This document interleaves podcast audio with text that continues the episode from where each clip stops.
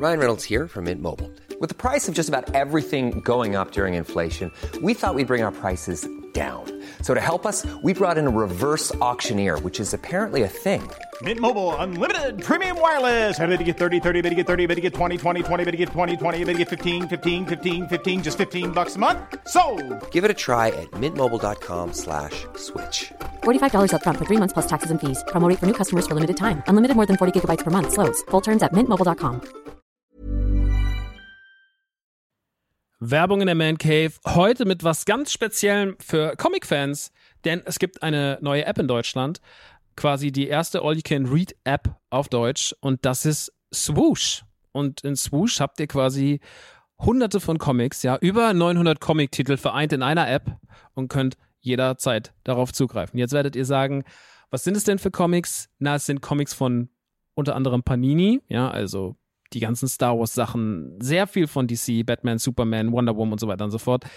Game of Thrones, The Witcher, Cyberpunk, Avatar und noch ganz viel andere kleine und große Franchises. Und, und das finde ich halt besonders knusprig, es sind Sachen von Egmont drin. Denn Egmont, das mach, die machen diese ganzen lustigen Taschenbücher, das Mickey Mouse Magazin, Lucky Luke, also ganz viele Sachen aus der Kindheit, die wir auf jeden Fall kennen und damals geliebt haben, gibt's quasi jetzt alle zusammen. Ihr müsst euch nicht mehr diese, ne, ihr kennt das noch von lustigen Taschenbüchern früher, dieses, ich will die ganze Rückenwand haben und dann hat man da tausende von lustigen Taschenbüchern gehabt, damit man irgendwie dieses Rückenmotiv aneinander stellen konnte. Das braucht ihr jetzt zwingend nicht mehr, ja, das braucht ihr nicht mehr in eurem Wohnzimmer mit äh, Ende 30, sondern es reicht im Hosentaschenformat und deswegen kann ich euch Swoosh wirklich sehr, sehr, sehr empfehlen, wenn ihr sagt, ey, ich habe einfach Bock wieder Comics zu lesen auf meinem Tablet, auf meinem, auf meinem Smartphone. Ladet euch die App runter und macht es einfach. Es ist wirklich, äh, spielt einfach. Ich habe es selber auf dem Handy und ich finde es wirklich, wirklich super, weil ich so selten Comics in die Hand nehme, aber das finde ich einfach richtig, richtig nice. Wenn ihr jetzt sagt, ich bin interessiert, dann schaut auf jeden Fall bald rein, denn es gibt jetzt gerade noch ein Angebot, das gilt bis Ende September bei denen auf der Seite. Da kriegt ihr quasi drei Monate zum Preis vom einen, nämlich für 9,99 Euro. Danach kostet es regulär 9,99 Euro. Oder es gibt auch noch ein Jahresabo, das kostet 99,99 Das ist auch ganz nice. Schaut gerne mal vorbei auf swoosh.de slash mancave. Ich finde es mega. Ich habe selber auf dem Handy drauf. Hab richtig, richtig Bock drauf, mal wieder ab und zu mal einen kleinen Comic zu lesen. Und hey, äh, vielleicht habt ihr einfach mal wieder Lust, euch in alte Geschichten aus Entenhausen, aus der Kindheit zu begeben. So, das war's auch schon von mir. Jetzt geht's weiter mit der Man Cave. Tschüssi.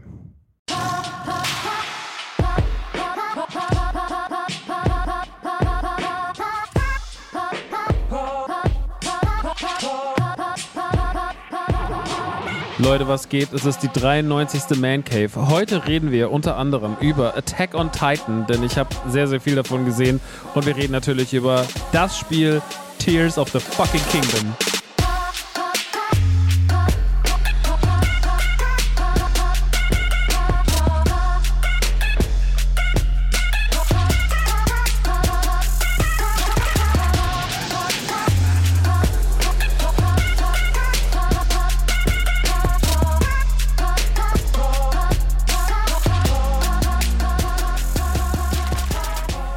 Klar muss ich da in dem Moment, wo es losgeht, gehen. Das ist ja klar. Ich muss gehen, weil ich gestern zu lange Tears of the Kingdom gestreamt habe.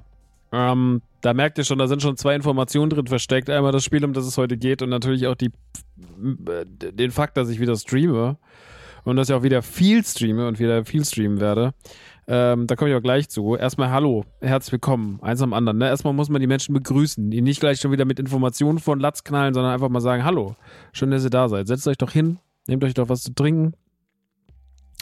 Setzt euch so, muckelt euch aufs Kissen, nehmt euch ein Deckchen, auch wenn es vielleicht draußen ein bisschen warm ist, aber nehmt euch ein Deckchen und lasst euch einfach mal von mir verzaubern, denn heute geht's um zwei, heute reisen wir ins ferne Japan und besprechen zwei Themen von dort, nämlich Attack on Titan und Zelda Tears of the Kingdom. Oder wie ich gerade bescheiden gesagt habe in meinem Intro, Tears of the fucking Kingdom. Keine Ahnung, wo das herkam, aber es kam vom Herzen. Ja, es ist, glaube ich, eine Ausgabe, auf die wir sehr lange gewartet haben. Ähm, nicht unbedingt, weil wir unbedingt den Podcast dazu hören wollten oder machen wollten, sondern weil das Thema halt so ultra krass äh, reizvoll ist, beziehungsweise einen jahrelangen Hype mit sich bringt, der seit Breath of the Wild, seit 2017, dem Release-Jahr der Switch und gleichzeitig auch der Release-Tag dieses Spiels, dieses Breath of the Wild, ein Spiel, was die Videospielwelt verändert hat, ähm, mit sich bringt und ja, seitdem sehr, sehr viel rumgerüttelt hat. Das ist das mit Abstand bestverkaufteste verkaufteste Zelda aller Zeiten. Ähm, Stand von, ich glaube, Frühjahr war 29 Millionen Kopien. Damit ist es auf Platz 1 mit weitem Abstand vor allen anderen Zelda-Kopien.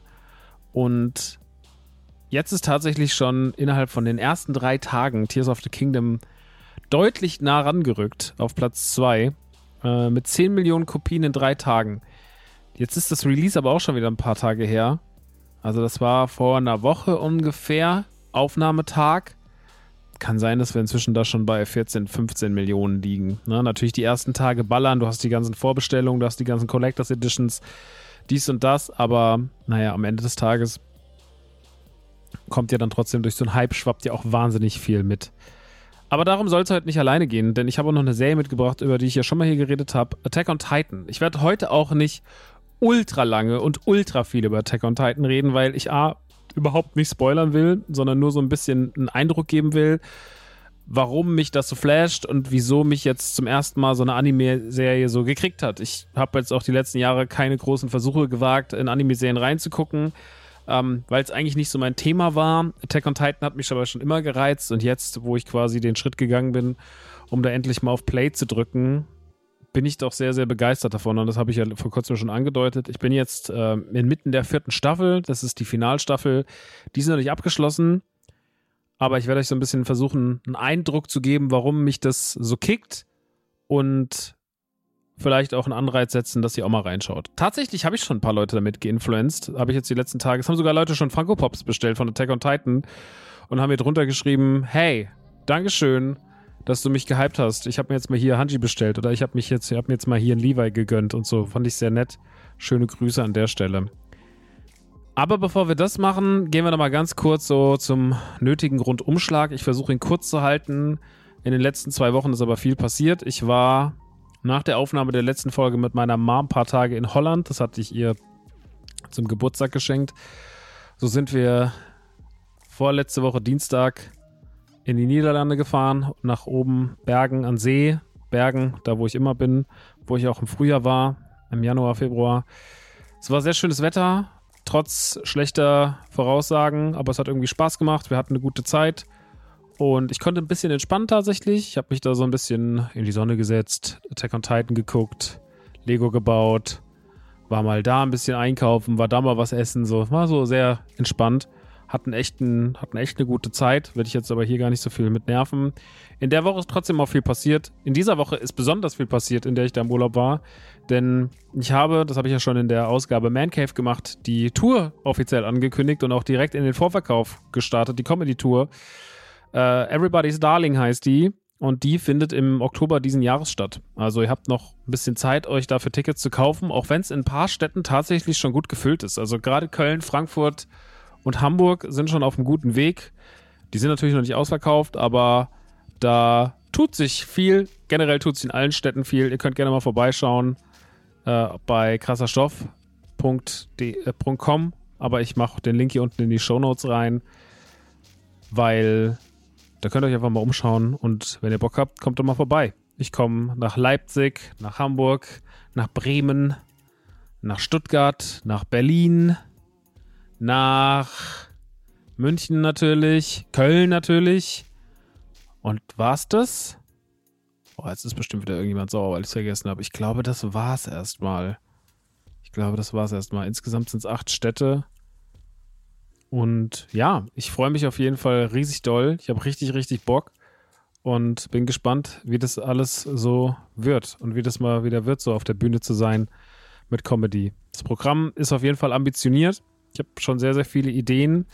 Sehr, sehr viel wird jetzt schon gerade hinter den Kulissen umgesetzt, weil ich natürlich nicht einfach mich auf die Bühne stelle, 90 Minuten ein paar schlechte Witze erzähle und dann wieder gehe, sondern wie auch das letzte Programm, was ihr euch ja auf YouTube kostenlos angucken könnt, das große Comedy Comeback von 2019, hat das einen roten Faden, das erzählt irgendwie ein bisschen eine Geschichte, aber noch viel mehr. Also ich fand Comedy Comeback nachhaltig war schon okay, und hatte schon ein paar ganz gute Ansätze drin, aber es gab auch ein paar Sachen, die mir nicht so gefallen haben, wo ich denke so, ja, ey, da hast du irgendwie, hättest du noch mehr machen können und sonst was so.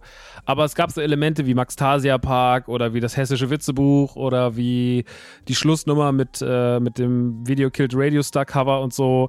Das war schon so das, was ich ziemlich nice fand. Und wenn ihr diese Parts mochtet, dann kann ich euch sagen, dann wird das nächste wird noch besser, weil es dann noch mehr so in diese Richtung geht und es wird natürlich auch viel das verarbeiten, was, äh, was auch im, was sich die letzten paar Jahre so angestaut hat. Ne? Aber mehr will ich gar nicht dazu sagen.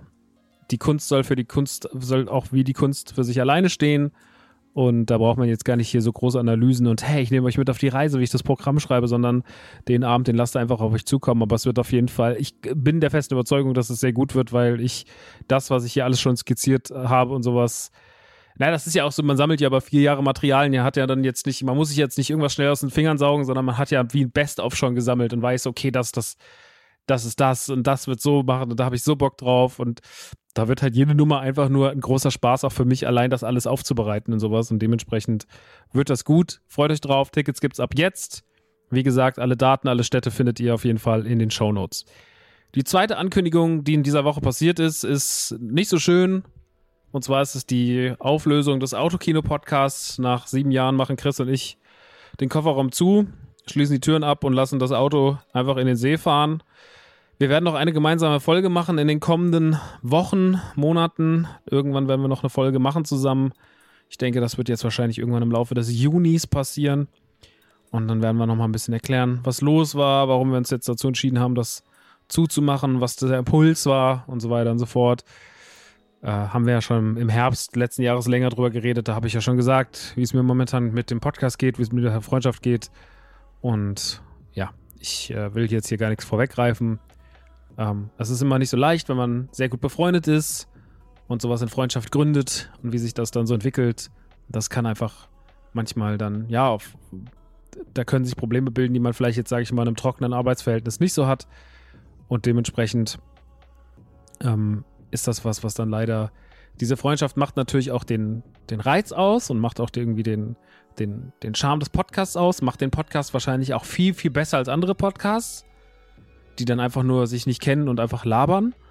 Aber es sorgt halt natürlich auf anderer Seite auch für Probleme. So, und den muss man sich dann stellen, da muss man sich fragen, macht das Sinn oder nicht. Aber werden wir im Podcast drüber reden. Dementsprechend bin ich beim Autokino raus. Das Autokino ist zu. Chris hat von mir die Patreon-Seite überlassen bekommen, weil ich gesagt habe, ich habe Mancave Patreon, du hast dann das Patreon, dann kannst du damit noch arbeiten. Also man kann ihn dort weiterhin unterstützen, wenn man ihn und seine Projekte oder ihn und seinen Instagram oder whatever mag. Und das bedeutet aber auch im Umkehrschluss, dass natürlich mein Patreon hier bei Mancave jetzt noch wichtiger ist. Also, wenn ihr Lust habt, diesen Podcast zu unterstützen, könnt ihr das sehr gerne tun. Patreon.com slash die Man Cave. Ich werde ein paar Projekte, die, also wir hatten ja so Sondercontent drüben bei beim Autokino, werde ich ein paar Sachen mitnehmen, die jetzt nur ich gemacht habe oder mit meinem Papa gemacht habe oder mit Tim Grenzwert gemacht haben, diesen Porno-Talk, äh, wo wir uns über die Pornoindustrie unterhalten, weil Tim Grenzwert, ein Freund von mir, ist ja Pornoproduzent. Das werde ich rüberholen. Ich werde die Rockstar-Song-Analyse rüberholen. Ich werde, äh, was werde ich noch rüberholen? Ähm, es gab doch noch ein Projekt, was ich rüberholen wollte. Genau, die Sachen mit meinem Papa alle. Die werde ich quasi alle auf Man Cave Patreon umlagern, werde die dort hochladen und dann könnt ihr euch quasi dort vergnügen mit den Sachen, den Sonderinhalten und genau. Ansonsten werden natürlich auch noch weitere Sonderinhalte produziert. Und ich würde mich dann freuen, wenn ihr natürlich auch mich unterstützt, dann vor allem halt dort, weil wie gesagt, beim Autokino, da ist jetzt nur noch Chris, und das wird auch, glaube ich, ist schon in Chris umbenannt worden. Was er daraus jetzt gemacht hat, weiß ich noch gar nicht, habe ich mir noch nicht angeguckt. Weil man natürlich auch nach so einer Trennung erstmal ein bisschen auf Abstand geht. Aber alles mit der Zeit und genau, wenn ihr mich unterstützen wollt, macht es gern. Wenn ihr Chris unterstützen wollt, macht es auch sehr gern. Ähm, findet ihr alles dann bei ihm oder bei mir. Genau. Wenn ihr sagt, ey, ich unterstütze dich gerne, ich habe gar kein Geld, ist es auch kein Problem. Ihr müsst auch keine, ihr müsst auch jetzt nicht immer irgendwie direkt Geld ausgeben. Ich freue mich auch zum Beispiel einfach, wenn man mal ein Abo da lässt oder so bei, ähm, bei äh, hier, bei, bei, bei Spotify und sowas und vor allem halt eine Bewertung. Bewertung ist immer sowas, was ich super oft vergesse, weil leider ist es ja so, die Leute neigen sehr dazu, eine Bewertung zu schreiben, wenn sie was aufregt, aber selten, wenn sie irgendwas toll finden. Also wenn ihr jetzt das Ding hier auf Spotify hört, könnt ihr ja gerne mal einfach ein paar Sterne da lassen. Im besten Fall fünf. Es ist immer noch ganz schön, wenn die Zahl dann nach oben geht, weil ich weiß ja, wie viele den Podcast hören und ich weiß dann auch, wie wenig dann im Verhältnis ein Like da lassen. Aber das ist natürlich auch daran, viele Leute sagen das ununterbrochen. Die sagen so, hey, ihr müsst es liken, ihr müsst es liken für einen Algorithmus. Bei iTunes ist es halt auch immer super nervig, weil dort halt meistens nur Leute eine Review schreiben. Also wenn man jetzt mal durch die Reviews guckt, ich habe irgendwann aufgehört zu lesen, weil es einfach nur noch so, ja, ist ein Impflegen und so. Und dann kommen halt diese ganzen Schwurbel-Johnnies und machen dann da ihre Reviews rein und ihre Sternebewertungen mit einem und so.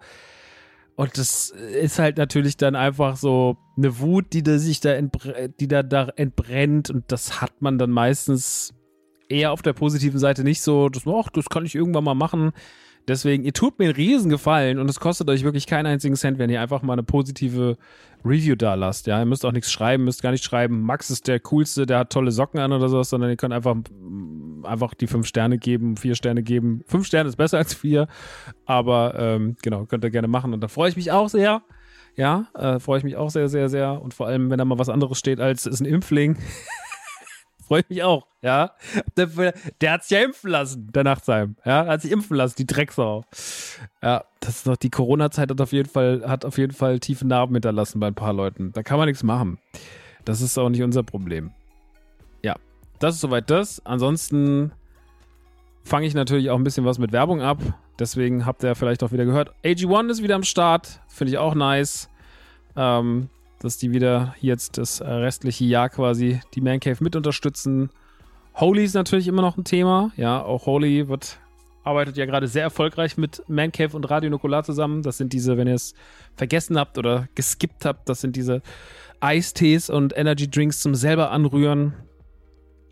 Mal jetzt von der ganzen Optik äh, abgesehen, die sehr, sehr gut ist, die sehr, sehr toll geworden ist und wo auch das ganze Marketing drumherum einfach sehr, sehr on point ist, ist es auch so, dass das Zeug einfach nice ist. Ich habe jetzt hier schon wieder einen Hibiskus Himbeer Vanille Eistee neben mir stehen. Steht auch im Stream die ganze Zeit neben mir und ich trinke einfach gerne diesen Eistee, weil er halt einfach keine Kalorien hat, weil er lecker schmeckt. Energy Drinks greife ich weniger drauf zu, weil ich einfach generell nicht so viel Energy Drinks trinke und weil ich meistens auch abends mir was anrühre und dann Angst habe, die ganze Nacht wach zu bleiben. Und deswegen bin ich da nicht so super anfällig für. Aber da gab es jetzt auch einen riesengroßen Restock bei Holy. Die haben ganz viele ihrer besten Sorten, die ausverkauft waren, gerestockt. Und das ist natürlich auch nice, gerade wenn ihr Bock habt, mal einen Energy Drink auszuprobieren. Es gibt ja auch diese Testpäckchen, aber natürlich auch jetzt wieder die Sorten in den großen Büchsen. Und wenn ihr da Bock drauf habt, nehmt nicht mehr den Man Cave Code, den es mal gab, sondern nehmt den Nukular Code. Wenn es eure erste Bestellung ist, nehmt Nukular weil mit Nukular, findet ihr auch alles in den Show Notes, gibt es quasi 5, 5 Euro Rabatt auf die ganze Bestellung. Ja, und wenn ihr jetzt für 12 Euro bestellt, dann kostet es euch ja quasi nur noch 7. Ähm, also könnt ihr da auf jeden Fall ordentlich Kohle sparen. Und wenn es eure zweite, dritte, fünfte, hundertste Bestellung ist, also nicht mehr die erste, gibt es mit Nukular 10 immer 10%. Also es ist nicht nur einmal anwendbar, sondern es ist immer anwendbar. Ihr könnt immer 10% sparen. Und das ist natürlich super nice, weil dann habt ihr immer, habt ihr immer die Garantie für einen Rabatt bei Holy auf Energy Drinks, Eistees, Flaschen und so weiter und so fort. Geiles Zeug, großer Fan. Und deswegen schön, dass diese zwei Werbepartner auf lange Sicht jetzt erstmal hier sind. Und natürlich, wenn ihr mir nicht nur zuhören wollt, sondern mich auch sehen wollt, ich streame wieder ganz viel. Ich habe jetzt mein Streamingzimmer wieder reaktiviert. Wir haben jetzt auch wieder die Möglichkeit, Gaming zu streamen. Ich habe jetzt hier wieder die Switch stehen. Wir haben gestern am Sonntag elf Stunden Zelda gestreamt. Ne, es waren zehn Stunden, sorry. Es waren zehn Stunden Zelda Tears of the Kingdom. Am Tag davor habe ich äh, Reaction-Sachen gemacht. Und ja, ich äh, bin jetzt wieder so ein bisschen mit Gaming und Reaction-Content back on track und hier bei mir im Zimmer. Und äh, die Leute haben auf jeden Fall eine gute Zeit damit und Spaß. Und wir haben es auch sehr, sehr, sehr, sehr, sehr genossen gestern. Es war gar nicht so super voll. Also so die Reaction-Streams sind deutlich besser gefüllt, aber so gestern über den Tag verteilt waren halt immer im Durchschnitt so, ich meine, muss ich euch jetzt nichts, will mir nichts aus den Fingern saugen, seht ihr ja selber, zwischen 60 und 100 Leuten da. Im Durchschnitt so sind so anwesend. Immer mehr, immer weniger nach Tageszeit. Es war auch schönes Wetter gestern. Das war ein Sonntag, da haben die Leute natürlich auch was Besseres zu tun. Vor allem hatte ich es spontan gemacht und jetzt nicht angekündigt. Aber ich streame auf jeden Fall wieder auf twitch.tv slash nerdyturdytime. Und auch da könnt ihr gern vorbeischauen und zugucken, mit mir quatschen, auch ein Sub da lassen, ein Like da lassen, ne, was halt alles so geht. Also ich will nur sagen, die Möglichkeiten des Supportes sind unbegrenzt. Ob ihr jetzt was über unsere Werbedeals kauft, ob ihr was bei NTG kauft, ob ihr euch ein Comedy-Ticket holt, ob ihr bei Patreon reinsubbt, ob ihr bei Twitch reinschaut. Also es gibt genug Möglichkeiten, kleine Kanäle wie diesen hier zu supporten. Und es tut mir sehr leid, dass ich das jetzt so ausführlich erklären muss, aber es ist halt gerade jetzt, es ist natürlich schon, also machen wir uns nichts vor wenn sowas Großes wegbricht wie der Patreon-Account von im Autokino für mich, fehlt halt wo an anderer Stelle was, ne? Und das ist immer noch, ich weiß, sieht immer so aus, hey, der hat doch voll viel Werbedeals und dies und das, aber bei der Größe könnte auch davon ausgehen, da ist jetzt nicht kein Werbedeal. Jedes Mal, jede Ausgabe, wo man sagt, so, ja, da macht er sich schön so 3.000, 4.000 in die Tasche, so. Also, das ist nicht so. Das ist alles deutlich kleiner datiert und sowas. So gut datiert, will mich gar nicht beschweren, aber trotzdem so, ne? Man darf da auch nicht zu viel, zu viel erwarten. Und deswegen ist man immer noch leider, in Anführungsstrichen, auf den Fansupport angewiesen. Naja, jetzt ist das das. Ich würde sagen, ich höre jetzt auf, darüber zu reden und äh, lasse euch damit jetzt einfach in Frieden. Und wir gehen jetzt einfach mal ins Thema rein. Ich würde zuerst ein bisschen über Tech on Titan reden und ich sage gleich, ich rede nicht so viel über Tech on Titan und vor allem auch nicht so, also keine Spoiler großartig rein. Ich will einfach nur so ein bisschen Gefühl geben für das Ganze, weil ich Attack on Titan gerade sehr, sehr krass feier. Es ist wirklich so der erste Anime, die erste Anime-Serie, die ich gucke. Es ist ja, machen wir nochmal ganz kurz mein, mein schlaues Wikipedia dazu auf, was ich mir hinterlegt habe. Ähm, es basiert ja auf dem Manga und der Mensch, der diesen Manga erfunden hat, die Mangaka quasi, ist, jetzt hoffe ich, ich spreche es richtig aus, Hajime Isayama. Und das wird jetzt seit einiger Zeit als, als Anime umgesetzt, dieser Manga und kommt mit vier Staffeln daher. Vier Staffeln heißt bei Animes öfter auch mal viele Folgen. Also gerade die vierte Staffel, die Final Season, hat sehr, sehr viele Folgen. Die ist fast die Hälfte des gesamten Outputs, ist die vierte Staffel. Die zweite Staffel hat zum Beispiel nur zwölf Folgen, a 20 Minuten. Die erste Staffel hat, glaube ich, 26. Die dritte auch ungefähr um dem Rahmen. Und jetzt die vierte hat 50, 40 Folgen, irgendwie sowas. Ich bin jetzt, glaube ich, bei der 15. Folge der vierten Staffel. Also man hat ordentlich viel Output. Es gibt sehr, sehr viel zu gucken. Aber dadurch, dass das alles so klein portioniert ist mit 20 Minuten Folgen, guckt sich's doch schon sehr, sehr gut und sehr, sehr geil häppchenweise. Um was geht's bei Attack on Titan? Ich habe es ja schon mal so ein bisschen angedeutet. Es geht quasi um die letzte Passion der Menschheit, die eingefärcht hinter drei Mauern lebt. Riesige Mauern aus Stein, vermeintlichen Stein, wo verschiedene Völker drin leben, um so ein kleiner der Kreis wird, ne, umso mehr es ins Innere geht, äh, umso reicher wird es, umso mehr geht es zur Oberschicht und außen wohnen eher so die bürgerlichen Leute. Ist jetzt kein Ghetto, aber es ist halt eher so unterer Mittelstand mäßig.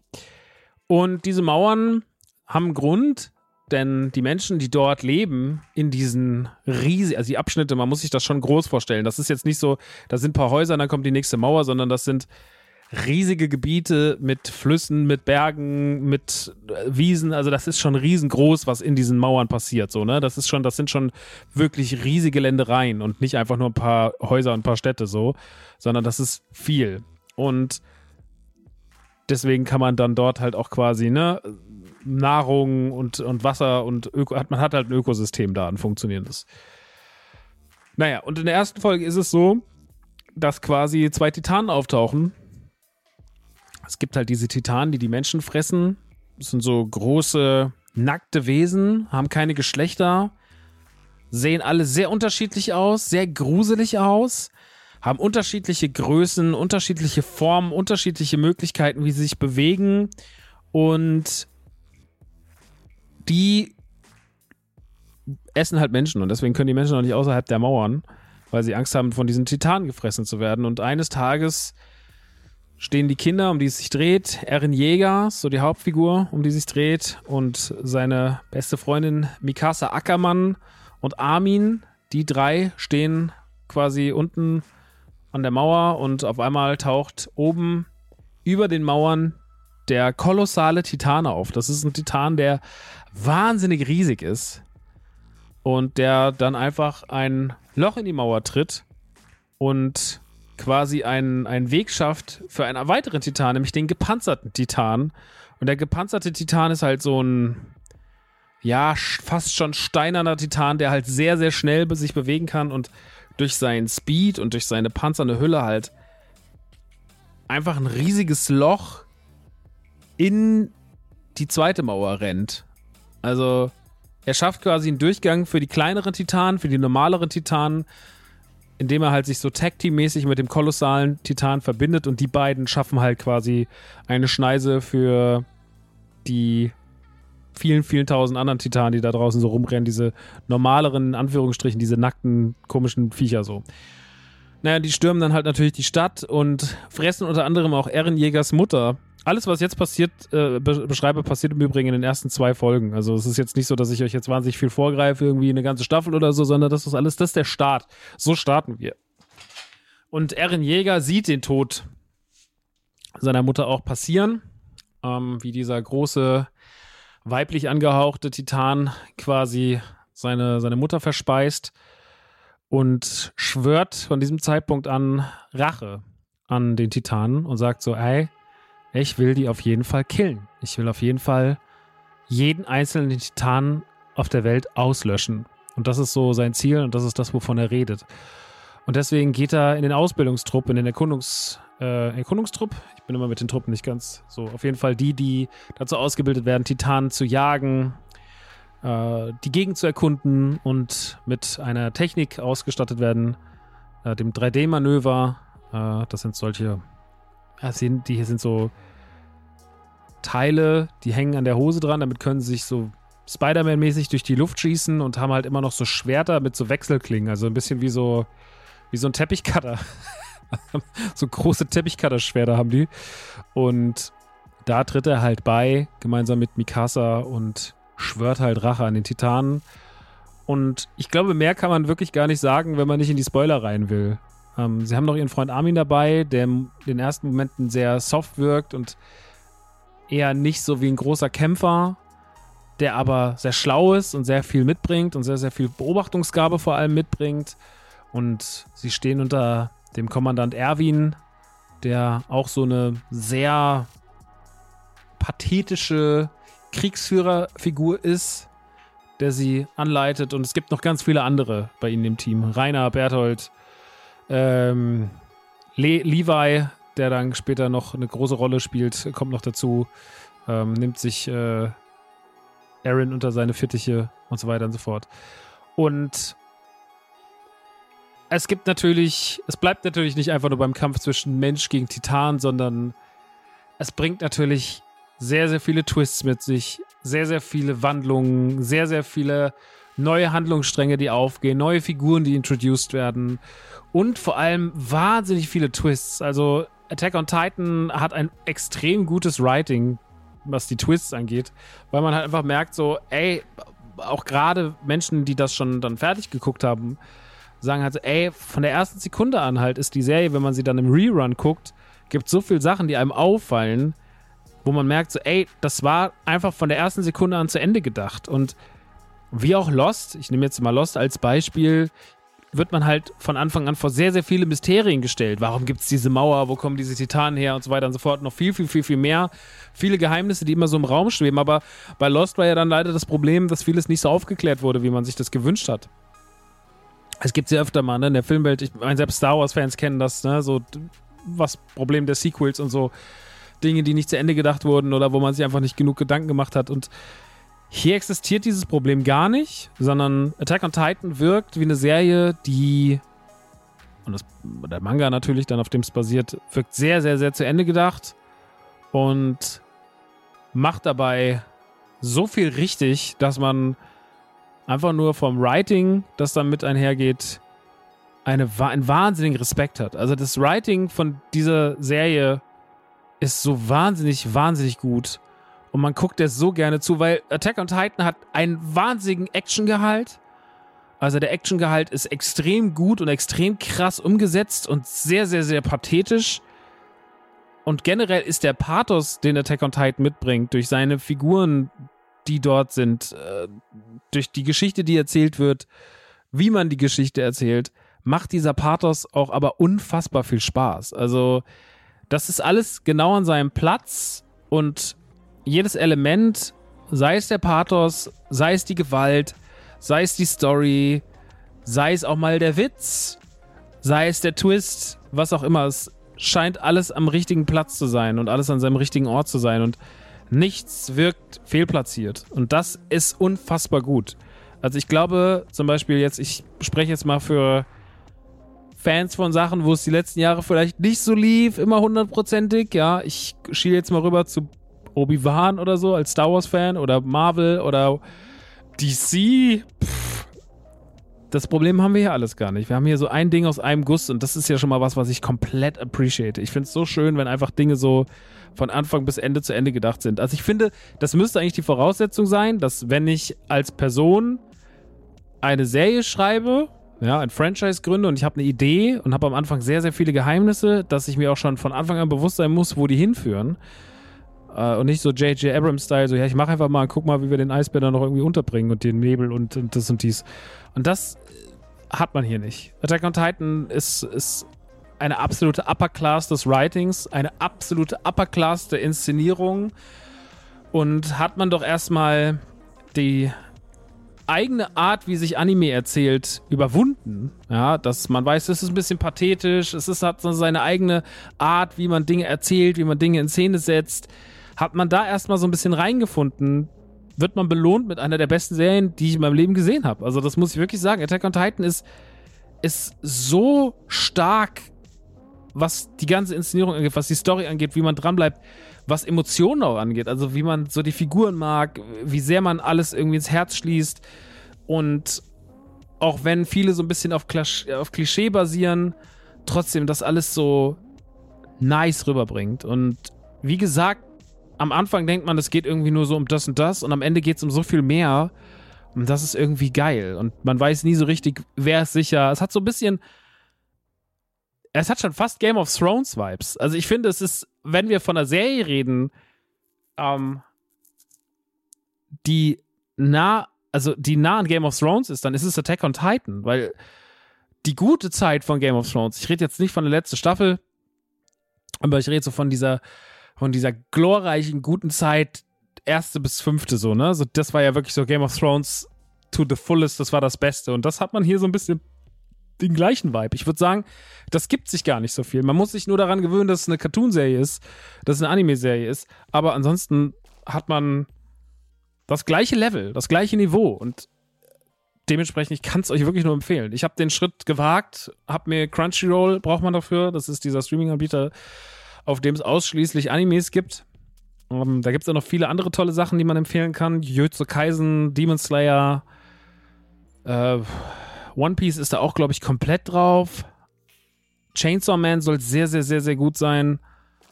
Ach, es gibt so viel. Also es gibt wirklich wahnsinnig, wahnsinnig viel, was da drauf ist. Und dieser Streaming-Anbieter ist halt quasi nur auf Anime spezialisiert.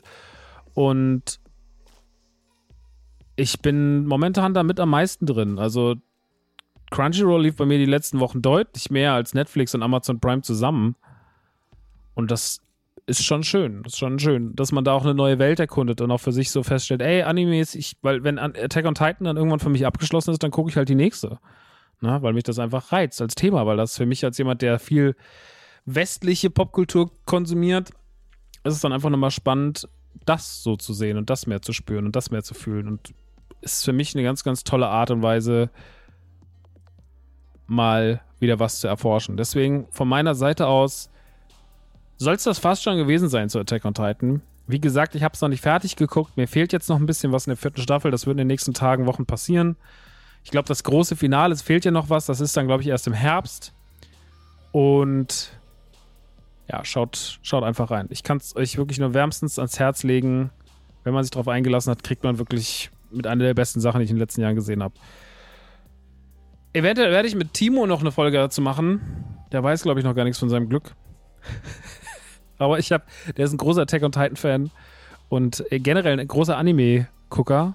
Der lurkt sehr viel in Animes rein und ist auch ein großer Demon Slayer-Fan und so. Und deswegen vielleicht einfach mal mit Timor mich hinsetzen, quatschen und einfach mal ein bisschen über Attack on Titan philosophieren. Aber dafür muss ich es erst fertig gucken und vielleicht machen wir das dann auch wirklich erst zum Finale der vierten Staffel. Aber ich denke, eine Attack on Titan Folge, die steht bald an.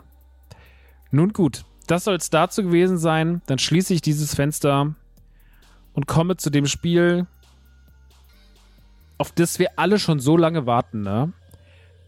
Der Liebesbrief, den ich damals zu Breath of the Wild gehalten habe, war eine der Rumble Pack Reviews.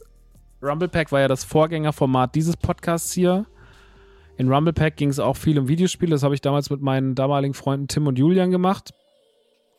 Und ähm, bei dieser Folge damals äh, war ich nicht persönlich anwesend, aber ich habe damals, glaube ich, eine 25-minütige Review oder so reingeschickt und ich glaube, das war die Review, auf die ich am meisten Feedback bekommen habe, weil alle sahen, waren so, ey, wie kann man so schöne Worte für ein Spiel finden? Dementsprechend ist der Druck heute auch groß, meine Worte für Tears of the Kingdom in Worte zu fassen. Ähm, man kann leider die Review nicht mehr hören, weil Jules und Tim sich ja nicht so glimpflich voneinander verabschiedet haben. Ich bin eineinhalb Jahre vorher raus bei Rumblepack, weil ich da nicht mehr so viel Bock drauf hatte und habe dann lieber diesen Podcast hier gemacht. Deswegen bin ich da fein raus. Ich habe mit diesem Streit nichts zu tun. Aber die haben sich am Ende auf jeden Fall nicht so gut verstanden und dann wurde halt der komplette Feed gelöscht und der Rumblepack-Feed wurde dann quasi von einem neuen Podcast von Jules übernommen. Jules und ich sind auch äh, absolut fein. Ich mag Jules sehr gern. Ganz liebe Grüße. Der war ja mal hier zu Gast. Und ja, der hat damals aber diesen Move gemacht. Für den Move habe ich ihn nie kritisiert. Ich werde ihn auch heute nicht dafür kritisieren. Das war seine Entscheidung. Er hat mir damals die Gründe dafür nahegelegt, warum er das so machen möchte. Und für mich ist das cool. Ist natürlich schade, dass die Rumble Pack Folgen teilweise gar nicht mehr nachholbar sind. Aber auf der anderen Seite sind es halt auch nur Review-Podcasts und ja, so eine Review verfliegt ja dann irgendwann auch mal. Aber natürlich für die Legacy und fürs, ich sag mal, fürs eigene Geschichtsbuch wäre es schön, wenn sie noch irgendwo wären. Aber von meiner Seite aus bin ich da auch relativ entspannt. Aber diese Folge gibt es auf jeden Fall nicht mehr, deswegen habe ich das jetzt überhaupt angeschnitten zu Breath of the Wild. Es war damals ein riesengroßes Thema. Ähm, ich fange ein bisschen früher an, weil ich letztens darüber nachgedacht habe, wie eigentlich diese ganze Switch-Geschichte losgegangen ist. Ich weiß, also meine große erste Berührung mit Breath of the Wild war auf der E3 2015. War es 15 oder 16?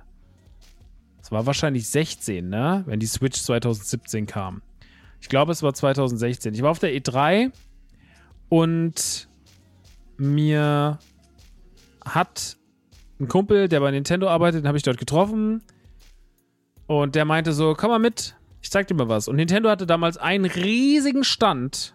Und dieser Stand bestand nur aus Zelda. Also die hatten kein anderes Spiel damals dort beworben damals noch nur auf der Wii U präsentiert und der Stand war wirklich wie Disneyland für Zelda-Fans. Also dort standen Statuen, dort stand das halbe Spiel nachgebaut eigentlich. Es hatte da irgendwie einen dynamischen Himmel oben drüber, wo die ganze Zeit sich so auf so Leinwänden, auf so riesigen an den Himmel projizierten an die Decke projizierten Himmel irgendwie sich das Wetter änderte und sonst irgendwas. Es gab tausende von Anspielstationen und man konnte einfach dort frei das Spiel erkunden. Damals aber nur auf der Wii U. War auf jeden Fall richtig, richtig krass. War einer der eindrucksvollsten Messestände, die ich jemals gesehen habe. Man hat gemerkt, da liegt ihnen richtig was dran. Dieses neue Zelda wird richtig knallen, weil das auch ein neues Zelda ist. Es ist irgendwie mehr open-worldig. Es funktioniert ganz anders und es wird Zelda wahrscheinlich in vielen, vielen Hinsichten ganz neu positionieren. Wurde dann einer der Starttitel für die Switch, erschien auch noch für die Wii U, aber wurde auch einer der Starttitel für ihre neue nächste Konsole. Und als die Switch angekündigt wurde 2017, Ende 2016 wurde sie angekündigt, 2017 konnte man Hand anlegen auf einem Event in Offenbach tatsächlich damals. Und da kam die Switch bei uns nicht so gut weg. Das war auch damals im Rumble Pack und wir haben damals ziemlich großkotzig über die Switch hergezogen. Absolut peinlich aus meiner, aus meiner Sicht heute, weil ich mir immer denke, so, Mann, was war uns damals eigentlich geritten? Eigentlich haben wir damals genau das Narrativ bedient, was ich heute so verurteile. Und ich stand der Switch am Anfang ja wirklich ein bisschen kritisch gegenüber, was auch so ein bisschen an den Nachwehen lag, die die Wii U mit sich gebracht hatte. Also dieses, ja, die Wii U hat nicht so richtig hundertprozentig gut funktioniert und so. Hm, kann man sich ja auch durchaus drüber streiten, ob das gut funktioniert hat, aber am Ende des Tages ist es auch scheißegal. denn die Switch sollte Nintendo nachhaltig Milliarden Umsätze generieren und wurde zu Recht eine der erfolgreichsten Konsolen aller Zeiten, weil sie einfach sehr, sehr, sehr viel richtig gemacht hat und die Quintessenz war aus allem, was Nintendo die Jahre davor richtig gemacht hat, falsch gemacht hat, was Nintendo ausgemacht hat und der Starttitel und der Einstieg in diese bombastische Konsole war Breath of the Wild. Und mit Breath of the Wild hatte man sich natürlich das perfekte Spiel ausgesucht, weil das war zum ersten Mal wieder ein Konsolenstart, der mit so einem richtigen Titel daherkam. Also so ein richtiger Bombentitel. Und Breath of the Wild war für mich als Zelda-Fan auf jeden Fall eine ungewohnte Erfahrung, weil es eine Open-World-Erfahrung war und es auch viel mit Craften zu tun hatte. Du musst dir selber dein Essen kochen, deine Waffen können kaputt gehen. Um, ähm, aber am Ende des Tages lebte das Spiel von seiner Atmosphäre durch und durch und erwies sich sehr schnell als eines der schönsten Spielerlebnisse meines Lebens. Also das muss man wirklich sagen. Die, die Welt hat dich aufgesogen und hat dich einfach nicht mehr losgelassen. Und du konntest irgendwie gar nicht, ich kann gar nicht so richtig erklären, woran es lag, weil auf einmal war man drin und es war ganz schwer rauszukommen. Und als es dann vorbei war, und ähnlich war es auch für mich bei Elden Ring, konnte ich erstmal ganz lange ja nicht irgendwas anderes zocken. Also Breath of the Wild hat mir ganz, ganz, eine ganz, ganz tolle Zeit beschert, hat mich danach aber auch fast schon wie in so einer, wie in so eine Leere geworfen, weil ich wirklich, wirklich, wirklich überfordert war. Und ja, dann habe ich Breath of the Wild sehr, sehr viel gespielt und dann irgendwann auch so, als es dann rum war, musste ich durchatmen und dann habe ich es nie wieder angepackt. Weil ich auch Angst hatte, so, ey, ich glaube, wenn du so ein Spiel, was du so viel Stunden gespielt hast, ne? So geht es mir auch ein bisschen mit Elden Ring. Ein Spiel, was du so viele Stunden gespielt hast, wie sollst du da noch irgendwas wissen? Also bei mir ist es halt so, dadurch, dass ich in der Zeit dann halt einfach auch schon wieder so viel anderes Spiele gespielt habe und Steuerungen ja auch irgendwie so, ne? Also ich merke das jetzt schon, ich, es war schon für mich jetzt echt hart, von Jedi Survivor rüber zu gehen zu, zu Tears of the Kingdom und mich erst einmal wieder an die Steuerung zu gewöhnen und sonst was in die Steuerung, um sich an die Steuerung zu gewöhnen in Tears of the Kingdom, da jetzt gerade so ein Flow zu haben, was das Bauen angeht, was das, die Kampfmechaniken angeht, sich Sachen auf die Waffe schrauben und so weiter und so fort. Generell erstmal zu lernen, so, okay, ich habe die und die Fähigkeiten, die kann ich alle benutzen, so das erstmal zu verinnerlichen. Das dauert viele, viele Stunden. Und ich glaube, da dann irgendwann nochmal das längere Zeit wegzulegen und dann nochmal dran zu gehen, ist sehr, sehr, sehr, sehr schwierig. Eigentlich muss so ein DLC direkt dahinterherkommen. Bei einem Resident Evil ist es nicht so schwer, weil da die Steuerung irgendwie immer gleich ist und weil das auch nicht super kompliziert ist, aber gerade bei sowas Komplexen wie einem Zelda-Spiel oder jetzt gerade bei diesen letzten zwei Zelda-Spielen, Breath of the Wild und Tears of the Kingdom, ist es halt doch auf jeden Fall was, was man dann, wenn man drin ist, sollte man auch drin bleiben. Vielleicht haben da andere Leute aber auch so, also vielleicht sind da Leute mehr so wie Fahrradfahren, die sind so, ey, das verlernt man doch nicht. Ich verlerne es dann leider halt schnell und dann kann das bei mir halt auch irgendwie das Spielerlebnis drücken. Aber darüber will ich jetzt gar nicht so viel reden über was wie wo. Auf jeden Fall, die Zeit ging rum. Breath of the Wild blieb mir natürlich jetzt die vielen Jahre sehr, sehr gut in Erinnerung. Es hat mich 2017 auf jeden Fall extrem geprägt. Es war eine extrem krasse Zeit. Und jetzt war ich so ein bisschen gespannt, weil dazwischen lagen fünf Jahre. In den fünf Jahren ist viel passiert. Die Switch hat einige Highlights rausgehauen. Generell ist aber viel passiert auf dem Videospielmarkt. Das ist unter anderem Elden Ring erschienen. Ich glaube, das ist irgendwie in unserem Kopf immer noch ein Zelda-Spiel, was kein Zelda-Spiel war.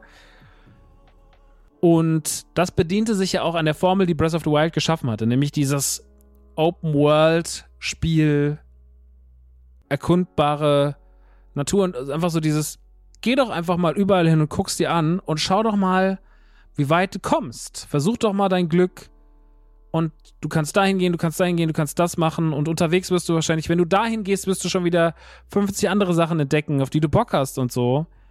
Und mach doch einfach mal. Ne? Und das habe ich dann sehr genossen bei Elden Ring und hat mich sehr, sehr, sehr gefreut. Und danach dachte ich so, okay, krass, ist jetzt Breath of the Wild abgelöst von Elden Ring? Also nee, ist es nicht, aber jedes Spiel ist für sich in seinem Sektor, Elden Ring im, Souls-like-Sektor und Zelda im Action-Adventure-Sektor für, sage ich mal, auch Kids und so, sind die schon beide die Speerspitze. Und eine Speerspitze durch die eigene Marke abzulösen, ist immer schwer. Zelda hat es auch bis dato noch nie wirklich probiert, sich selber irgendwie abzulösen. Also sie sind ja eigentlich nie mit zweiten Teilen gefahren. Es gab das zweite Link to the Past quasi, was aber so viele Jahre später passiert ist und was so anders war, dass man es gar nicht mit dem Super Nintendo-Titel unbedingt vergleicht.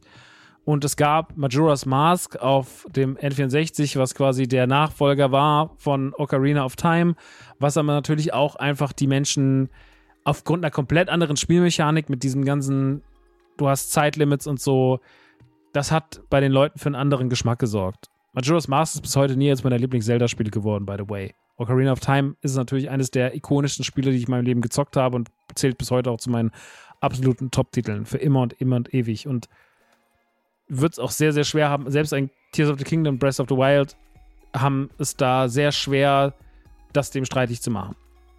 Aber ich könnte mir vorstellen, dass Tears of the Kingdom tatsächlich den Thron zumindest gemeinsam mit Ocarina of Time bei mir im Kopf, was, was, was diese Spiele angeht, beherrschen wird, weil Tears of the Kingdom, also ich war ja sehr kritisch. Ich habe es ja in der letzten Ausgabe gesagt, ich habe auch im Stream darüber gesprochen, als ich mir nochmal Trailer und so angeguckt habe. Ich dachte, ey, ich muss mich ein bisschen drauf hypen, weil ich bin auch gar nicht gehypt. Und ich habe auch erst mal ein paar Tage, als es jetzt kam, es kam ja dann äh, letzte Woche, vorletzte Woche am Freitag raus. Ich hatte es mir dann digital schon gekauft im Urlaub, habe dann aber trotzdem noch gesagt, ey, ich spiele noch Jedi Survivor durch, weil da fehlte mir noch ein bisschen was. Und dann habe ich gesagt, ich mache jetzt noch 100% in Jedi Survivor und bin noch auf alle möglichen Planeten und habe da noch die 100% gemacht und dies und das und jenes. Und zwar auch eine wholesome Erfahrung. Ich muss sagen, äh, Jedi Survivor war, war wirklich halt unfassbar. Ich muss jetzt wirklich nochmal mit Nachdruck sagen, es war ein wunderschönes Videospiel. Auch das zählt auf jeden Fall zu den absoluten Highlights dieses Jahr und wird 1000%ig in meinen Top 5 sein. 1000 bei Top 5, weil es einfach so kacke gut war. Also fernab der technischen Probleme, die der PC hatte, aber das Spiel hat mich wirklich gecatcht und war für mich die Star Wars-Erfahrung schlechthin. Und auch unabhängig von allen Kritiken an Star Wars und sonst was, so das hat sich angefühlt wie ein perfektes Star Wars-Spiel aus dem Jahre 2002. So, wo so Knights of the Old Republic und so rausgekommen sind. So diese ganz großen Titel von Star, Wars, Star Wars Spielen. Jedi Survivor ist da auf jeden Fall ganz genau drin. Ist hundertprozentig das perfekte Star Wars Spiel mit dem perfekten Star Wars Feeling, das sich in keinster Weise hinter irgendwas verstecken muss und was auch keiner in keinster Weise Probleme aufweist, die vielleicht Star Wars unter der Hand von Disney so mit sich bringt. Oder generell so mit sich bringen mag seit den, seit der Originaltrilogie das ist da alles außen vor. Das ist einfach ein perfektes Star Wars-Spiel. Das muss ich an dieser Stelle wirklich nochmal betonen. Nochmal hands down für ein extrem gutes Jedi Survivor. Wer hätte gedacht, dass ein Spiel von Disney und EA, wo zwei solche großen Hassfirmen einen so wahnsinnigen Impact haben wird und so gut und so schön daherkommt. Na, äh, ich habe es mir schon fast gedacht, dass es so gut wird, aber trotzdem, es war schon wirklich, es war schon wirklich toll. Es hat schon wirklich viel Spaß gemacht. Naja, ihr Lieben. Ist jetzt alles Schnee von gestern wir legen es jetzt auf die Seite, denn dann kam Tears of the Kingdom raus und ich habe es erst mal ein paar Tage, wie gesagt, ich wollte das noch durchspielen, Jedi Survivor, und war mir nicht so hundertprozentig sicher, oh, für mich das Kriegen, das macht mich irgendwie alles unruhig, diese vielen Features, dieses Bauen und dies und das. Und dann habe ich es aber nicht mehr ausgehalten, dann war Freitag kam es raus und ich habe bis Mittwoch noch Jedi Survivor gespielt, also den Freitag nach äh, den Mittwoch nach dem Release-Tag. Es war schon fünf Tage draußen und alle redeten drüber und mein Internet explodierte mit Memes und dies und das und jenes. War so, okay, du musst jetzt, du musst jetzt dran, du willst auch dran, du kannst jetzt nicht mehr länger warten, du musst es jetzt zocken. Also habe ich dann endlich Jedi Survivor gespielt. Äh, habe ich dann endlich Tears of the Kingdom angefangen. Und innerhalb von Minuten, also das Intro läuft, den Einstieg, ja, der ist okay. Story ist ja, dass quasi als Link und Zelda in die, in die, in den Untergrund gehen, unter das Schloss Hyrule, dort auf einer Erkundungstour eine, eine mumifizierte, eine mumifizierte Frau finden, eine Hexe, die von so einer Hand nach unten gedrückt wird und als sie diesen Arm entfernen, bricht halt ein Fluch aus, Zelda verschwindet und das Schloss Hyrule hebt sie in den Himmel und generell tauchen auf einmal am ganzen Himmel überall so riesige Brocken auf. Und Link verliert seine ganze Kraft und muss sich jetzt quasi wieder neu definieren und macht quasi in dem ersten, in so einem Abschnitt, das ist so eine große Insel, macht dann in drei Schreinen lernt er quasi so das, die, das Grundarsenal kennen, die Grundbewegungen, die Grundspielbarkeiten, das Grundgameplay von Tears of the Kingdom. Und dieses Tutorial dauert schon mehrere Stunden. Also dieses Tutorial dauert ein, zwei Stunden locker. Da geht man in verschiedene Schreine rein, macht die, lernt schon mal die Schreine kennen. Man wird ganz gut rangeführt. Und es waren Minuten in dieser Welt. Von dem Zeitpunkt, wo man das erste Mal ins Tageslicht kommt und da rumläuft, zu, oh mein Gott, ich will die nächsten Tage nichts anderes machen, außer hier rumzulaufen. Weil es Nintendo so sehr schafft, diese Atmosphäre aufleben zu lassen. Wir reden hier ja nicht von einer VR. Wir reden hier nicht von einer der leistungsfähigsten Konsolen, die es gibt. Wir reden hier nicht von dem High-End 4K 120 Frames pro Sekunde Erlebnis am PC mit acht Monitoren, sondern wir reden hier von einem Spiel auf einer Switch, was du mit einer okayen technischen Leistung auf dem Handheld spielen kannst oder halt mit einer okayen technischen Leistung auf dem großen Bildschirm spielen kannst. Und trotzdem, und das möchte ich jetzt nochmal sagen, und das ist wichtig, scheißt mal, oder nein, andersrum, ihr könnt mir nicht erzählen, ja, ihr ganzen Master Race Freaks da draußen, die da sitzen und sagen so, ey, es muss 120 FPS und dies und das und ich kann das nicht, wenn es so aussieht und wenn es nicht so. Das ist alles nicht wichtig, sondern es ist so ein bisschen. Ich ziehe jetzt mal die Parallele zu Menschen. Es gibt ja Menschen, die sind wahnsinnig schön und man lernt die kennen und die sind wahnsinnig scheiße, ne? Kennt ihr vielleicht. Man denkt sich so, oh, das ist so eine schöne Person, die muss so toll sein. Und lernt sie kennen, ist so richtig, ist ein richtiger Kackmensch, hast du gar keinen Bock drauf. Und dann lernst du Personen kennen, wo du sagst, ja, die haben optisch vielleicht Makel oder keine Ahnung, ne, so Oberflächlichkeiten mal auf die Seite und merkst, ey, das ist die beste Person, die ich je getroffen habe. Die liebe ich einfach abgöttisch und mit der will ich einfach nur die ganze Zeit Zeit verbringen und abhängen und sowas. Und so kann es ja auch mit Videospielen sein. Wir können uns zwar immer auf die Technik berufen und immer sagen so, ja, es ist ja, ist ja so leer, es hat ja nicht so viel, hat ja auch Framerate-Einbrüche und sowas. Aber am Ende des Tages zählt es halt leider gar nicht. Und Zelda Tears of the Kingdom ist der lebende Beweis dafür, dass wir uns zwar immer über Technik, wir können uns auf Technik immer einwichsen. Also das können wir immer machen. Wir können immer sagen, oh ey, es muss so krass sein, es muss so heftig sein, bla bla. Es ist alles scheißegal, wenn du diese 10 Minuten erlebt hast und in diese Welt kommst und auf einmal dastehst und merkst so, it doesn't matter. Es ist absolut egal. Dieses Spiel nimmt dich und saugt dich einfach von der ersten Sekunde komplett Kirby-mäßig ein und du bist drin. Und dann passiert doch erstmal nichts mehr. Also du musst natürlich diese Empfänglichkeit mitbringen, aber du gehst da rein und du bist da drin. Weil es einfach, da spielen ganz viele Komponenten eine Rolle, die das Spiel so unfassbar schön machen. Zelda Tears of the Kingdom, und das ist ja auch bei allen Zelda-Spielen eigentlich so, deswegen mag ich vielleicht auch Majora's Mask nicht so gerne, weil das da nicht so richtig so ist. Die sind immer wahnsinnig cozy. Also die sind, die mümmeln dich so ein und die geben dir so ein richtig schönes Gefühl. Und das machen die natürlich über, ey, grüne Wiesen, blaue Himmel, ne, so dieses Naturfeeling, was du dann dort hast. Aber das machen die auch so über Sounds, ja, hör mal, wie du, wenn du zum Beispiel irgendwas findest, dann machst du ganz soft, ganz leicht, nur so ein Klingeln und ganz kleine Melodien, ganz kleines Sounddesign, ganz schöne Hintergrundsounds, Hintergrundmelodien, die einfach nur das Spiel begleiten. Du hörst den Wind rauschen, ja, du hast ein schönes Sounddesign für die Umwelt, du hörst die Musik, sieht alles wahnsinnig schön aus, so für das, was die Switch halt leisten kann. Und dann bist du drin. Und die Atmosphäre ist so gut, dass das. Da ist alles irgendwie so am richtigen Platz, weißt du? Es ist alles einfach so, wow. Also du bist drin und bist einfach so, es ist super schwer zu beschreiben. Und ich kann mir auch vorstellen, und das ist auch dann nicht schlimm, dass Menschen das gar nicht kriegt. Aber ich, der ja wirklich kritisch war und war so, ey, ich weiß nicht mit dem Bauen und mit dem Craften und sonst was ich komme seit drei Tagen nicht davon los. Es ist jetzt auch gerade für mich schwer, diesen Podcast aufzunehmen, weil ich wirklich bin so, ey, ich will eigentlich wieder nach Hyrule. Ich will eigentlich weiter erkunden. Ich will eigentlich weitermachen, weil es mir einfach so ein gutes Gefühl gibt und mich so, so wohlfühlen lässt, wie ich das selten in den letzten Jahren von irgendeinem Spiel erlebt habe. Wahrscheinlich einfach nur zuletzt bei Breath of the Wild. Und das macht andere Spiele nicht schlechter, weil Die Qualitäten eines Elden Ring sind unbestritten. Die Qualitäten eines Resident Evil 4 Remakes, eines, eines Jedi Survivor oder was weiß ich, was ich die letzten Jahre alles so gefeiert habe. Die Qualitäten sind alle da und die sind alle krass. Aber dieses Feeling, das ist halt dieses Nintendo-Feeling. Und dieses Nintendo-Feeling gibt es halt auch nicht mehr in jedem Nintendo-Spiel. Aber das hier ist halt dann wirklich so die Quintessenz aus allem. So, das ist das Best-of. Und was du dann draus machst, ist eigentlich dann erst die zweite Frage, sondern die erste ist erstmal so, wie wohl fühle ich mich? Und da kann man nur sagen, fühle ich mich sehr, sehr, sehr, sehr wohl. Und deswegen ist da an dem Punkt schon eigentlich alles gewonnen. Aber wir gehen jetzt natürlich trotzdem ein bisschen auf die Spielmechaniken ein und auch vielleicht auf ein, zwei Kritikpunkte, in Anführungsstrichen, die ich so habe.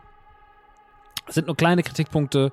Ich habe auch so ein bisschen gelesen, was andere Leute gesagt haben und sowas. Also komme ich gleich drauf wenn wir dann da oben auf dieser Insel sind, lernen wir natürlich die Mechaniken kennen. Und eine der großen Aushängeschilder des neuen Zelda-Spiels, Tears of the Kingdom, ist ja, dass wir bauen können. Dass wir eine Mechanik haben, mit der wir quasi Teile nehmen können, können sie bauen, können uns, ne, Leute können riesige Konstruktionen bauen. Natürlich wurde auch schon viel mehr Pimmeln gebaut, ist ja klar, aber Menschen können halt einfach auch äh, Autos bauen, Schiffe bauen, man hat Motoren quasi, äh, wie so Ventilatoren die einen antreiben. Man hat zusätzliche Energiebuchsen. Man hat, man kann sich eine Lore nehmen und dann halt einfach einen Ventilator dran machen, kann mit der Lore durch die, über die ganzen Lorenschächte fahren. Man kann einen Haken dran machen, so einen riesigen Enterhaken, Greifhaken und kann sich irgendwo, kann da hinten dran was machen. Man kann Raketen benutzen, kann die irgendwo dran binden, kann sich hochziehen lassen, hochschießen lassen.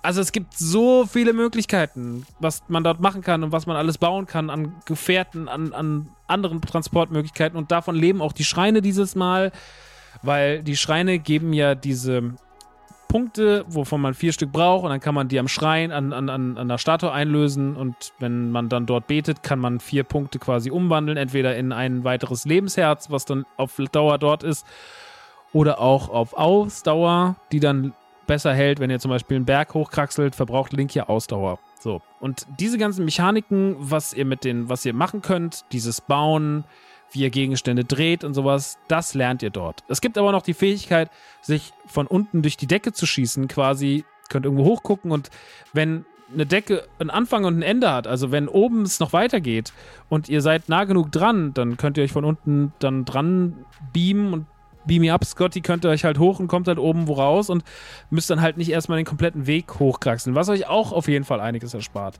Ihr könnt auch dieses Mal eure Waffen verstärken, das heißt, ihr könnt euch ein Schwert finden, was vielleicht nicht so stark ist und was kurz davor ist zu brechen, könnt es dann aus in der Umgebung mit einem Stein verbinden und dann hat es auf einmal so, hängt der Stein vorne noch so dran und dann hat es neue Fähigkeiten. Dann ist es zum einen stärker, kann aber auch zum Beispiel auch riesige Steinwände oder sowas wegbrauchen, wegballern, dann braucht ihr keine Bomben benutzen.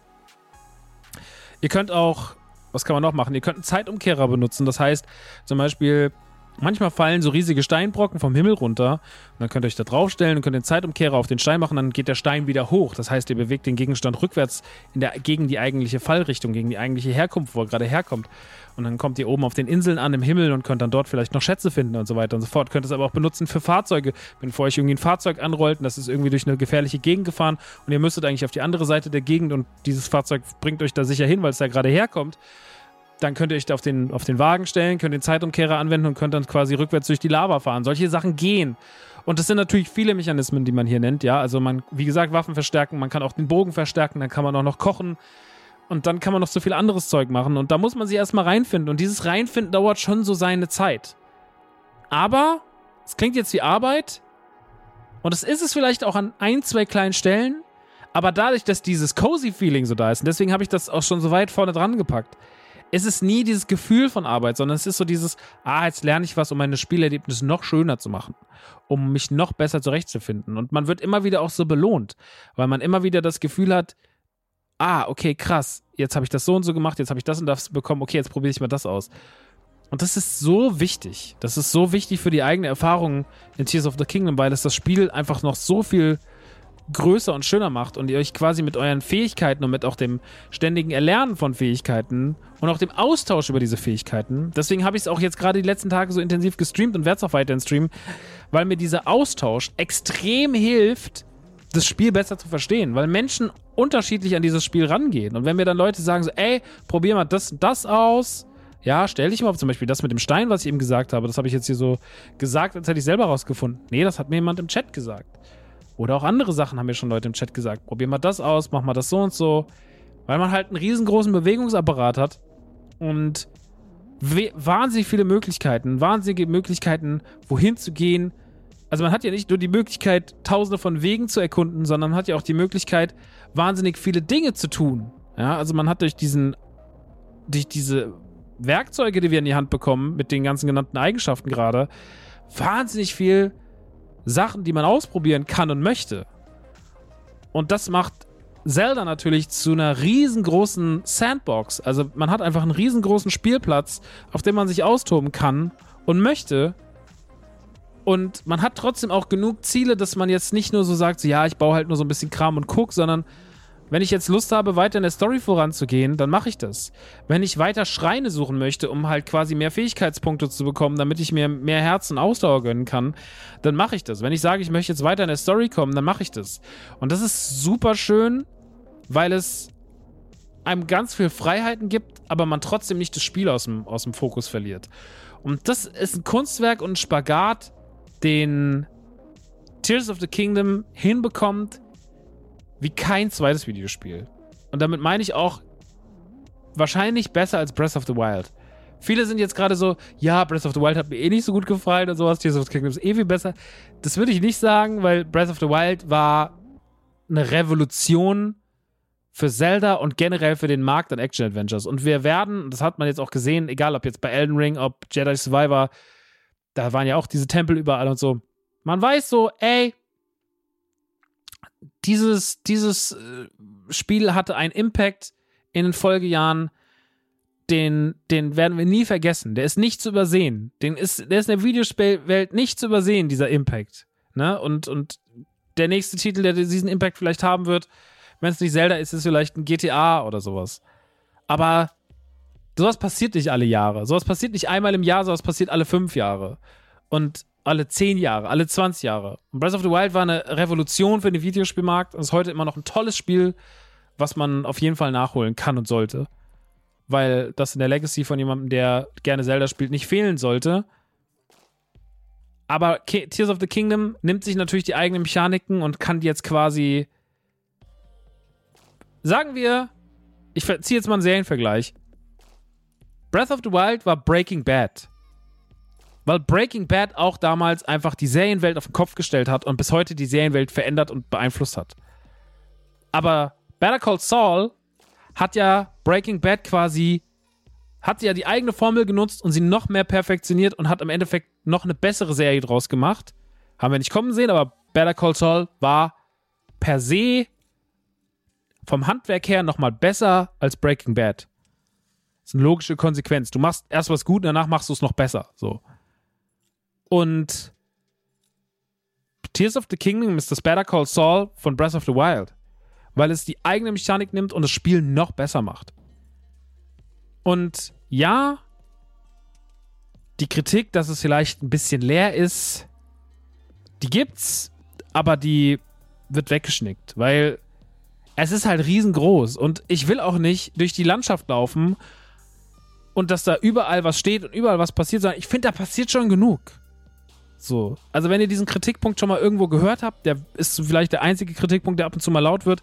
Ich sehe das gar nicht so. Ich bin bei dieser Größe von Spiel sehr, sehr entspannt und sehr, sehr happy, dass ich mich nur mit dem rumschlagen muss, was ich da habe und nicht noch mehr dazukommt, weil das ist schon erdrückend viel. Also, ich glaube, mit Tears of the Kingdom, wenn man gar keine Lust hat, ne, jetzt noch irgendwas anderes sich zu kaufen in den nächsten Jahren, seid ihr, ich glaube, mit Tears of the Kingdoms könnt ihr ein Jahr Spaß haben. Wenn ihr es viel spielt, intensiv. Könnt ihr trotzdem ein Jahr Spaß haben, weil dieses Spiel so unfassbar umfangreich ist, so groß, so riesig, so viel Geheimnisse bietet, dass ich mich auch frage, wie hat man das eigentlich geschafft, so ein Spiel in fünf Jahren zu entwickeln? Ja, okay, die haben natürlich eine wahnsinnige Ausgangsposition durch, ähm, durch ähm, Breath of the Wild, wo sie ja quasi jetzt nur erweitern müssen, aber es ist trotzdem so viel, es ist so groß, es ist so doll und das ist irgendwie so schön. Und deswegen, für mich ist es auf jeden Fall ein unfassbares Highlight. Also, man, man hört es raus, ihr konntet euch vielleicht schon denken, dass da jetzt kein Aber mehr kommt, aber ich finde das als Erlebnis so wie es ist, richtig äh, portioniert.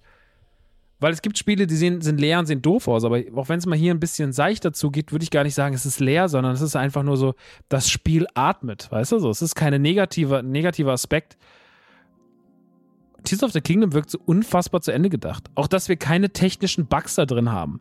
Dass wir nicht das Gefühl haben, okay, es müssen erst mal fünf Patches kommen, bis das Ding spielbar ist, sondern das Ding kommt raus und es läuft. Und das ist halt so diese Nintendo-Garantie. Diese Nintendo-Garantie, genauso wie ein äh, Metroid Prime Remaster einfach durchläuft. Das ist einfach sauber. Mario Odyssey läuft durch. Die großen Titel von denen laufen durch. Jetzt werden einige von euch sagen, ja, was mit Pokémon? Pokémon läuft immer noch über die Pokémon Company. Pokémon ist kein reines Nintendo-Spiel. Die Pokémon Company hat einen Deal mit Nintendo. Die haben das exklusiv und die werden das auch schön exklusiv bei sich halten. Aber die Pokémon Company ist selber dafür verantwortlich und nicht Nintendo in dem Sinne. Und deswegen ist natürlich dann ein Purpur oder sowas, hat dann mal mehr Probleme als jetzt zum Beispiel ein Zelda-Spiel. So. Das ist sehr schade, aber das nur, dass ihr das versteht, die Pokémon, deswegen gibt es zum Beispiel auch Pokémon Funko Pops und keine Nintendo Funko Pops, weil die Pokémon Company gesagt hat, ja, wir machen Funko Pops. Nintendo sagt, wir machen aber keine Funko Pops, weil wir keinen Bock haben, mit einem amerikanischen Konzern zu kooperieren. Und deswegen gibt es die Pokémon Company, die das quasi verwaltet und dann nochmal eine separate Entscheidung treffen darf. Ja? Nur, dass ihr es so mal grob versteht. Und so ist es halt auch bei der Qualität von Spielen. Nintendo hat bei so einem Breath of the Wild beziehungsweise Tears of the Kingdom nochmal mehr die Hand drauf.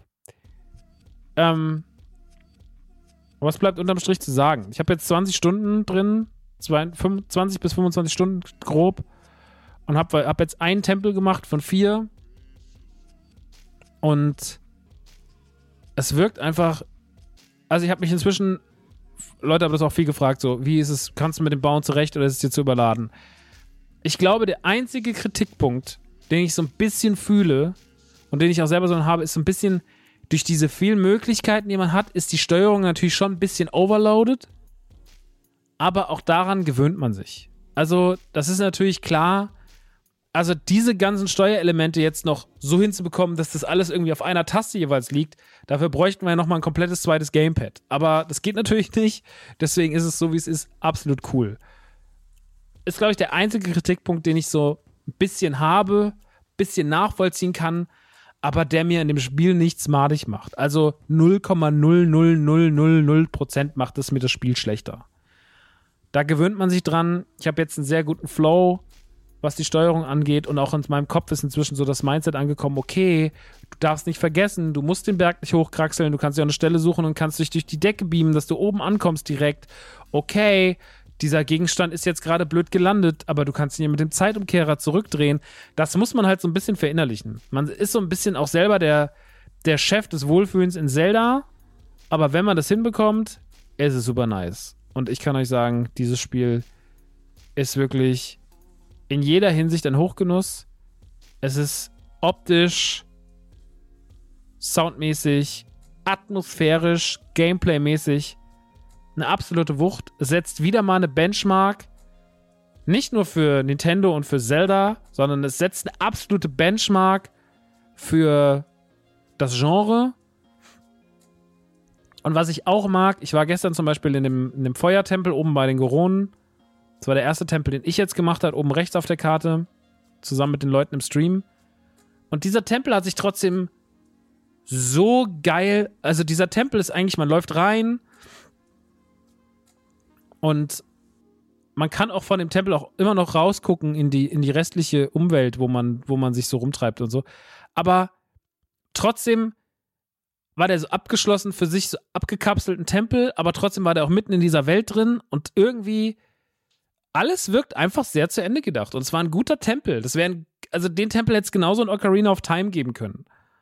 Und das machen sie dann auch alles richtig. Also, es gibt einfach keine großen Fehler da drin. Es ist alles einfach, es ist komplett Zelda, es ist komplett Zelda-Atmosphäre, es ist komplett Breath of the Wild-Atmosphäre, es ist Craften, aber ohne dass es sich anfühlt wie Minecraft oder so ein Scheiß, sondern es ist komplett, man ist komplett drin, man versteht das, es ist auch für uns alten Säcke, die äh, auf die 50 zugehen und sagen, aber ich will doch, dass es eigentlich mehr so ist wie Link to the Past. Auch für dieses komplett zugänglich. Und am Ende des Tages, es ist einfach nur ein riesiger Hochgenuss mit einem unfassbaren Umfang, mit einer unfassbaren Atmosphäre, von dem ich jetzt in meinen paar 20 Stunden gefühlt nichts gesehen habe. Und ich kann auch immer noch keine, ich glaube, diese Review kann ich auch in zwei Monaten noch nicht richtig vollständig machen. Ich kann keiner, keine Review, die da draußen rausging, basiert darauf, dass das Ding jemand mit 500 Stunden durchgespielt hat und alles gesehen hat und alles gemacht hat, sondern das basiert darauf, dieses, wie war meine Zelda-Experience? Deswegen fand keiner fand's schlecht, egal ob ich links auf der Karte lang gehe, rechts auf der Karte lang gehe, ob ich mit dem Auto rumfahre, ob ich, also ob ich mir ein Auto baue, eine Karre baue, in Anführungsstrichen, ne, baut ja kein Auto, aber ihr wisst, was ich meine. Ob ich mehr Sidequests mache, ob ich mehr auf Schreine gehe, ob ich erstmal nur die Story verfolgen will, ob ich einfach nur mal gucken will, ob ich mich mehr oben im Himmel oder im Untergrund oder auf der Normalfläche rumtreibe. Alle kamen am Ende zu dem Ergebnis, dieses Spiel ist einfach nur wunderschön. Und dieses Spiel ist wunderschön. Dieses Spiel ist in seinem Genre für die Marke Zelda ein absoluter Milestone, ein Hochgenuss in Sachen Atmosphäre und eines der schönsten Spiele, die ich in meinem Leben gespielt habe. Wieder mal.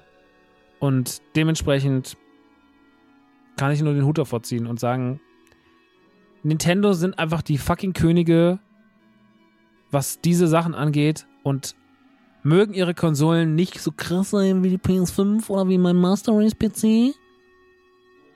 Diese Spiele killen alles an die, alles an die Wand. Ist alles scheißegal. Mach dein Herz auf, lass dich verzaubern, geh da rein und hab einfach eine wunderbare Zeit. Und du wirst die Zeit deines Lebens haben. Und du wirst es schwer haben, etwas anderes machen zu wollen. Du wirst, dein, du wirst, wirst dankbar sein, dass du deine Switch womit hinnehmen kannst, damit du unterwegs Zelda spielen kannst. Ich habe am Samstag im Laden, als die Kunden, als keine Kunden da waren, jede freie Minute Zelda gespielt. Jede freie Minute. Und es war einfach immer toll. Und wenn es nur drei Minuten waren, habe ich wieder ausgemacht, weitergespielt. Es ist einfach, es ist einfach Wahnsinn. Was ein Jahr. Was ein Videospieljahr. Was ein, also, was da dieses Jahr schon los war, ne? Resident Evil 4 gekillt, Jedi Survivor gekillt, Hogwarts Legacy war gut. Was war da noch? War da noch ein so ein Riesentitel dieses Jahr? Irgendwas ganz krasses vergesse ich gerade. Naja, auf jeden Fall, also dieses Jahr sehr, sehr krass. Diablo kommt noch für die Diablo-Fans. Street Fighter kommt noch. Ähm, alle Highlights sich einfach schon im ersten halben Jahr abgespielt. Aber holy fuck, sind äh, wirklich Wahnsinn. Wahnsinnige, wahnsinnige, wahnsinnige Zeit. Wahnsinnig tolle Releases. Wirklich sehr, sehr, sehr dankbar für alles. Und äh, das hier wird auf jeden Fall viel, viel, wird mein Sommer auf jeden Fall mitgestalten, dieses Spiel. Das kann ich euch garantieren. Ihr könnt nichts falsch machen. Ich werde bestimmt noch ein, zwei Mal drüber reden und euch ein Update geben. Ich werde es bestimmt noch streamen, häufiger streamen, könnt gerne vorbeischauen. Und ja, das soll es gewesen sein. Einfach wieder ein Liebesbrief. Einfach wieder nur ein Liebesbrief, wo ich sage so, ey, das ist es. Genau, das ist es, Leute. Und das ist es auch. Gut. Ich bedanke mich sehr fürs Zuhören. Schön, dass ihr wieder über eine Stunde Zeit mit mir verbracht habt.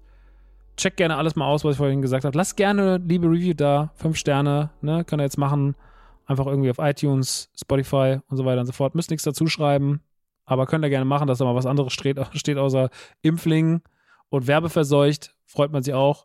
Und ansonsten kommt bei Patreon vorbei, kommt im Stream vorbei, schaut bei NTG vorbei, gönnt euch was von Holy, gönnt euch AG1. Leute, keine Ahnung, ihr macht es schon. Fühlt euch einfach geküsst und wir hören uns in zwei Wochen wieder mit keine Ahnung, über was wir dann reden. Ich weiß es nicht. Ich, muss ich über was anderes reden? Können wir dann, oder können wir einfach nochmal über das hier reden? Oh. Also Games wird es dann, glaube ich, erstmal keins mehr geben, die nächsten zwei Ausgaben. Das kann ich glaube ich, schon mal sagen. Aber ich gucke dann irgendwas. Gibt doch hier die Still-Doku von Michael J. Fox oder sowas. Ja, ich guck, ich guck mal. ich guck schon irgendwas für euch, Leute. wir finden schon was, ne? Okay. Drückerchen, Bussi und bis ganz bald. Danke fürs Zuhören. Tschüssi.